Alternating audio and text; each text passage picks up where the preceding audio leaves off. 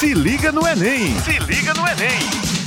Bom dia, minha gente! Como estão? Eita, que depois da prova de domingo o coração deve estar acelerado, né não? Mas vamos embora que o Enem ainda não acabou. Estamos de volta com o programa Se Liga no Enem, que hoje vai comentar as provas do primeiro dia do Exame Nacional do Ensino Médio que aconteceram no domingo passado. Meu nome é Renata Escarião e toda quarta-feira no Jornal Estadual trazemos professores da Rede Estadual de Educação de várias disciplinas para dar aquela força na preparação para o Enem. Hoje eu nem vou falar muito, porque a gente tem um monte de coisa para conversar. Quem está com a gente é a professora Janaína Muniz, de língua portuguesa, e o professor Gilbert Patsayev, de História, todos dois professores da rede estadual. Eles vão comentar as provas de Linguagens e Ciências Humanas do último domingo e tirar todas as dúvidas para os alunos que estão aí com a ansiedade de ver o resultado do que foi feito no domingo. Sejam bem-vindos, professores. Obrigada por virem aqui segurar a mão da gente. Bom dia, Renata. Bom dia, galera aí que acompanha o Se Liga do Enem. Prova do primeiro dia se foi, uma prova tranquila e vem aí o segundo dia. Satisfação imensa estar com vocês e trazer alguns comentários referentes à prova. Bom dia, galera. Meu nome é Janaína Muniz. A galerinha do Se Liga do Enem já acompanha as nossas palestras. E agradecer a Renata o convite. Depois de uma prova como essa, um tema que ninguém esperava, a gente estava contando muito que fosse a vacinação no Brasil. Mas eu espero que vocês tenham se saído muito bem, seguiram aquele roteiro, a nossa metodologia, que a gente frisou tanto. Então, como a Janaína já destacou, vamos começar falando sobre o polêmico tema da redação, né, Janaína? É.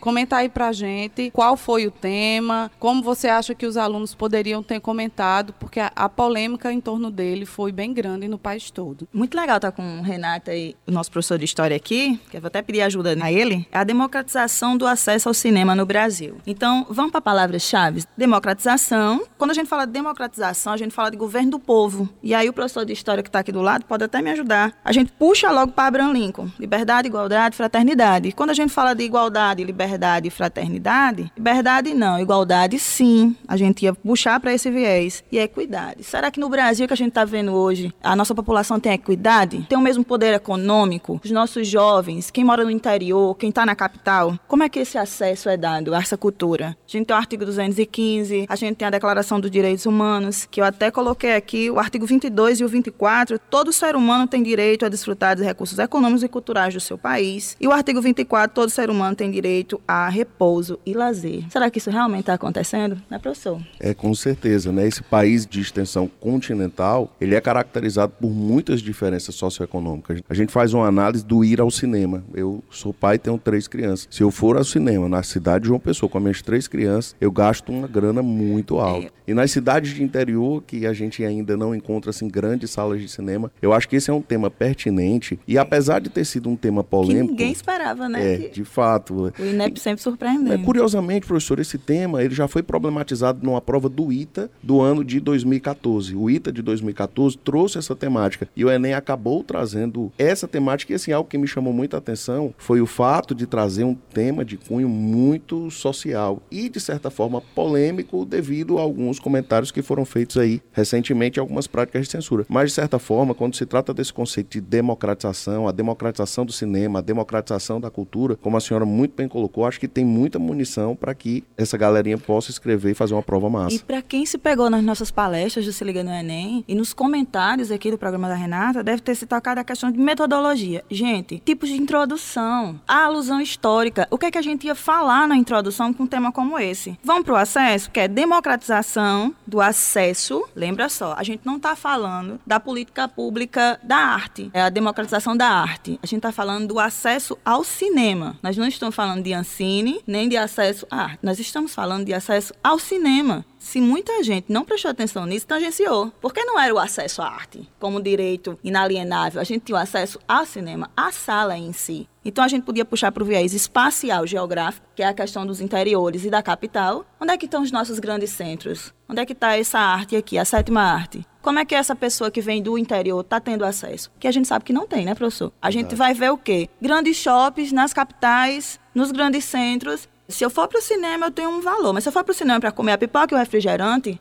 Aí eu vou para aquele viés econômico. Será que eu posso? A classe média, o pobre, tem acesso a isso? Então, nesse caso, dava para o aluno começar contextualizando, falando do ponto de vista dos tinha... direitos humanos, isso, dava para falar da, da, questão geográfica, ele... né, da, das cidades que tem, que Políticas não tem. de incentivo ao acesso, à acessibilidade. Ele tinha como falar sobre a questão de a igualdade, a equidade e tudo mais. Então, assim, ele tinha alusão histórica dentro da declaração e ele tinha depois da Guerra Francesa. E aí a gente tinha a questão do acesso. Se ele fosse fazer uma analogia entre cidade e campo, ele tinha como deslanchar nesse primeiro argumento em defesa disso as desigualdades sociais. Aí eu vou para o cinema em si, eu vou para o cinema no Brasil. Quando eu falo de cinema, eu posso frisar as salas de cinema, que aí eu puxava do primeiro argumento que eu me utilizei, que foi o espacial, geográfico e econômico, puxando para que seriam as salas de cinema. E eu tenho uma arte, que o senhor pode falar com mais prioridade, sobre a sétima arte, que eu puxava para o viés artístico que a gente tem que fazer, a interdisciplinaridade. Né? Professora, como propostas de intervenção? Eu estou no segundo argumento ainda, porque a gente trabalha muito assim, introdução, os dois parágrafos de desenvolvimento e a conclusão. Estou puxando assim, tá, professor? Tá, tá deixando a redação é, pronta para os meninos. Pronta, né? Porque a gente tem uma metodologia muito assim, falar muito para os meus alunos. Gente, vamos assim, introdução, alusão histórica. O primeiro parágrafo com nove linhas, o segundo parágrafo nove linhas, com dois tópicos frasais, e a gente vai para a proposta de intervenção. Se você tivesse seguido toda essa escalazinha, toda essa estrutura da redação, e essa redação foi muito estrutural. Quem seguia essa estrutura trabalhava com clareza, Sim. era um tema fácil de se trabalhar para quem pesquisou realmente. Eu e Valéria Chaves, Diógenes Silveira, a gente fez várias oficinas e por uma surpresa, ou talvez por questão de competência mesmo, meu coordenador, José Cândido, fez um convite que na quarta-feira nós fizemos uma palestra com o um advogado, nosso vice-diretor, sobre os direitos humanos. Hum, e falando sobre a prova de linguagens, todas as questões foram voltadas para os direitos humanos. Acessibilidade, a questão do direito do cidadão. Você pegar a prova, quem frisou nos direitos humanos teve muito isso. Como o professor falou,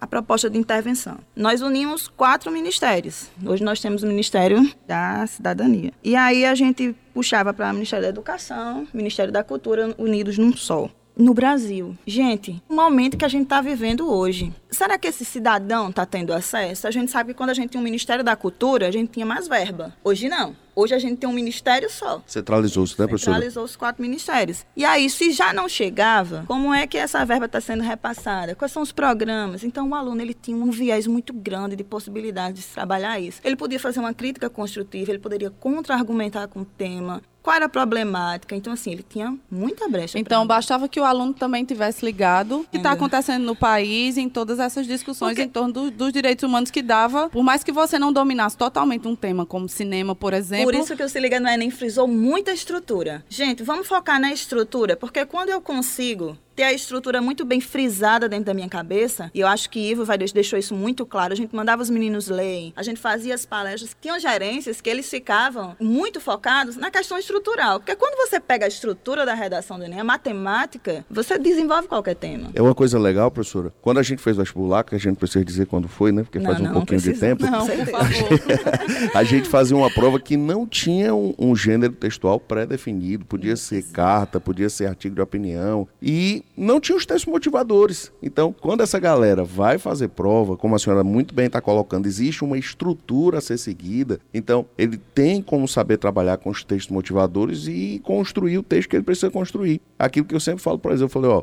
Vai ver aí a prova da redação, não importa o tema, o que importa é que você vai chegar chegando e vai fazer a prova. Trabalhe com os textos motivadores. Então, tendo sido um tema polêmico, acho que dá para a galera fazer um texto massa. Eu estava pensando aqui agora pouco como proposta de intervenção, se a gente partiu da premissa que economicamente existe um problema para frequentar o cinema porque custa caro, a gente poderia propor que durante um dia da semana, durante algum tipo de sessão da semana do cinema, fosse construído um processo de inclusão para que essas pessoas pudessem frequentar. Isso não é uma proposta nova, porque em muitos museus isso já é uma prática, né? Boa se você sugestão. for isso, se você for Sim. lá no Louvre, tem um dia lá do Louvre que o museu fica aberto para que as pessoas possam frequentá-lo. Você está ouvindo o programa Se Liga no Enem, com professores da rede estadual comentando as provas do primeiro dia do Exame Nacional Do Ensino Médio. Estamos conversando com a professora Janaína de Português e com o professor Gilbert de História. Professor, então vamos comentar rapidinho como foi a prova de História, de toda a parte de Ciências Humanas nesse primeiro dia. Legal, Renato. Olha, nossa prova de Ciências Humanas, até o dia 3, era uma dúvida, tá? Era uma dúvida por quê? Porque nós ouvimos muitos discursos construídos aí pelo ministro da Educação e até pelo próprio presidente da República que a prova viria uma prova diferente. Palavras do próprio ministro da Educação é que a proposta é que a prova fosse uma prova conteudista e que poderiam existir vetos em determinadas questões que trouxessem algum tipo de viés ideológico. Mas a prova veio e a sensação que nós tivemos é que não ocorreu nenhum tipo de mudança estrutural na prova. Como a professora Janaína muito bem colocou, na prova de linguagens trouxe muito de direitos humanos. A prova de ciências humanas, ela também trabalha nessa perspectiva, uma vez que ela continuou focando olhares para minorias sociais. Nós tivemos questões que tratavam do negro, nós tivemos questões que tratavam do índio, nós tivemos questões que tratavam da mulher, nós tivemos questões que tratavam de quilombos remanescentes. Somado a isso, no que tange a parte estrutural, nos chamou a atenção a quantidade de questões que versavam sobre filosofia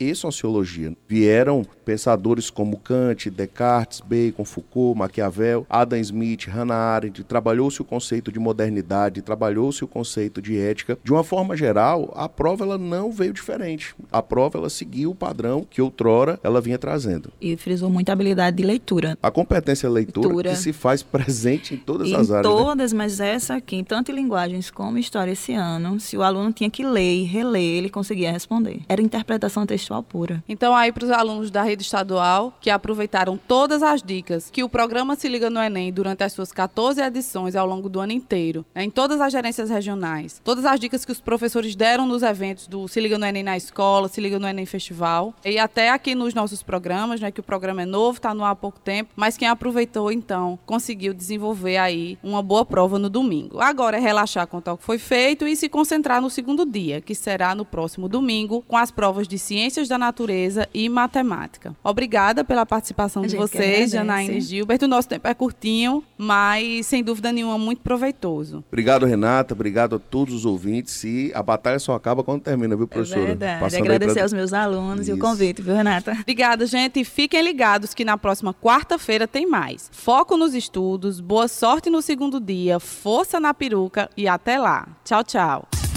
Se liga no Enem! Se liga no Enem!